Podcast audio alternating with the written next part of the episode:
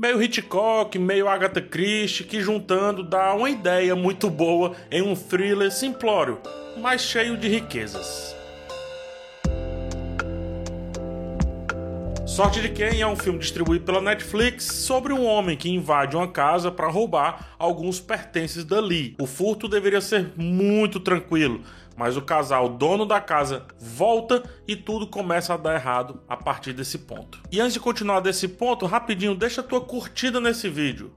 Apertar esse botãozinho do like é simples e rápido, mas ajuda demais o meu trabalho a continuar acontecendo. Muito obrigado. O ponto mais interessante do filme é como ele consegue entreter com tão pouco. São poucos integrantes no elenco, são poucas locações, na verdade, uma, né? E poucos temas e também poucas ideias. Mais uma prova de que o bom filme não precisa de muita coisa para acontecer. A forte referência ao cinema do Alfred Hitchcock, diretor de Janela Indiscreta, dentre diversos outros, é o suficiente para garantir uma boa experiência de ver uma história se desenrolar a partir de clichês, enquanto também subverte um pouco esses clichês. O roteiro sabe onde está pisando o tempo inteiro, sabe que vamos tentar descobrir os pormenores da história e então brinca com a audiência ao criar um emaranhado. Emaranhado esse de poucos fios, inclusive, tipo um fone de ouvido, que é praticamente um fio só, só que o bicho se embola de um jeito quando a gente tira da bolsa. Parece que a gente tá ligando a luz de uma cidade inteira, né? Muito seguro de seu final, a direção passeia, brinca, se diverte é com a jornada. Cria saídas e fecha rapidamente cria entraves e resolve rapidamente também.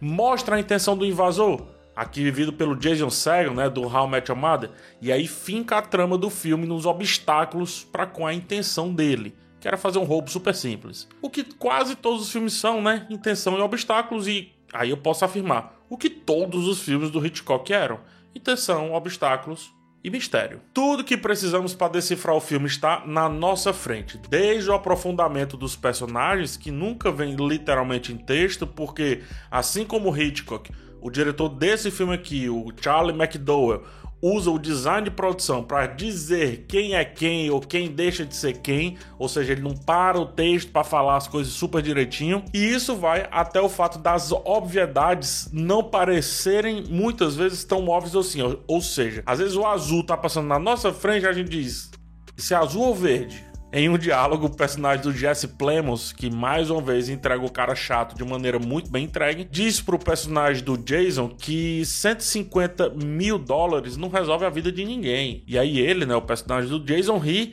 e se questiona que vida é essa que ele, o seu opositor naquele caso, está vivendo ali, né? Que, que vida é essa que o cara vive que 150 mil dólares não resolve? Esses micro temas que de vez em quando aparecem na trama resolvem grande parte da imensa barriga que o filme tem ali nos momentos de transição entre o primeiro e segundo ato e o segundo e terceiro ato. Ou seja, em vez de entediar com mais e mais gente, mais tramas, mais confusões, eles resolvem conversar, bater papo e saem daí pérolas simples demais para os olhos desatentos e levemente interessantes a ponto de fazer o espectador conseguir sim se perder uma vez ou outra ali da trama central. O que é bom, porque a gente para de pensar na solução que o filme ainda não deu. E falando em solução, no final, esse tipo de filme, né?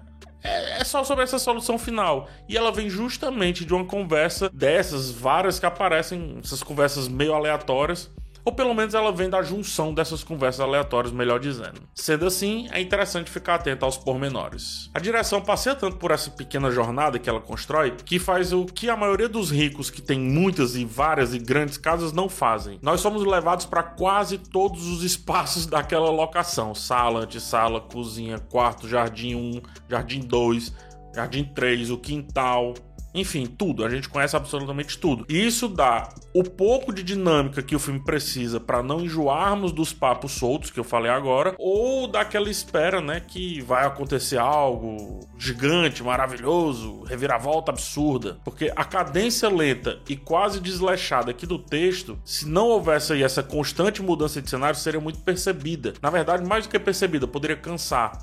E aí enfadar, caso você já não tivesse mais prestando tanta atenção assim ao filme. Só que aí quando você fica andando de um lado pro outro, de um lado pro outro, as coisas melhoram. E caso o espectador venha a enfadar, com certeza vai perder a atenção ali pro clímax, que de novo falando, no final das contas, nesse tipo de projeto, muitas vezes é o que importa para muita gente. A fotografia ajuda essa história a ser contada. Os planos eles são demorados, não há pressa pro corte.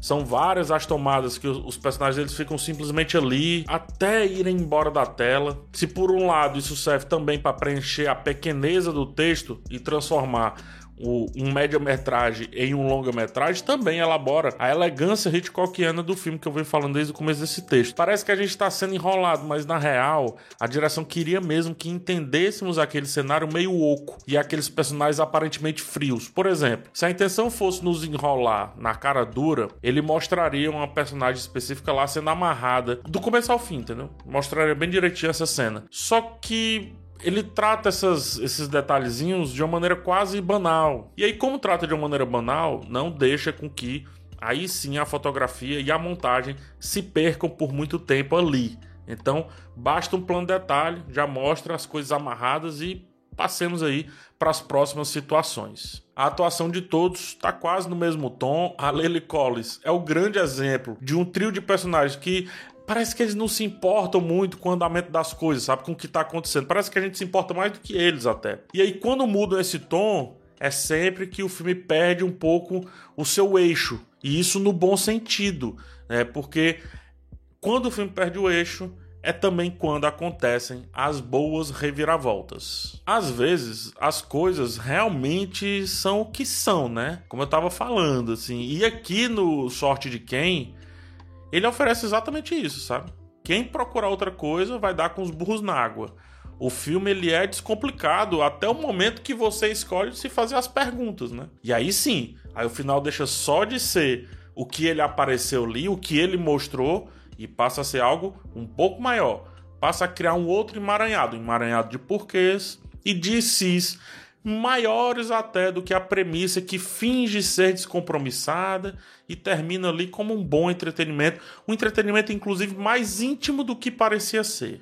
O filme é uma boa opção para quem gosta de mistérios e uma excelente opção para quem, assim como eu, acha que 1 hora e 30 minutos, poucos personagens e poucas, mas boas ideias bastam para garantir aí uma boa diversão. É evidente que sorte de quem é meio ampassando, né? Ou seja, é meio de passagem. Mas melhor ser assim, sem nos pedir tanto apego, do que viajar na mirabolância que muitos filmes fazem e aí acabam sem atingir as expectativas que eles mesmos criam. Aqui é diferente.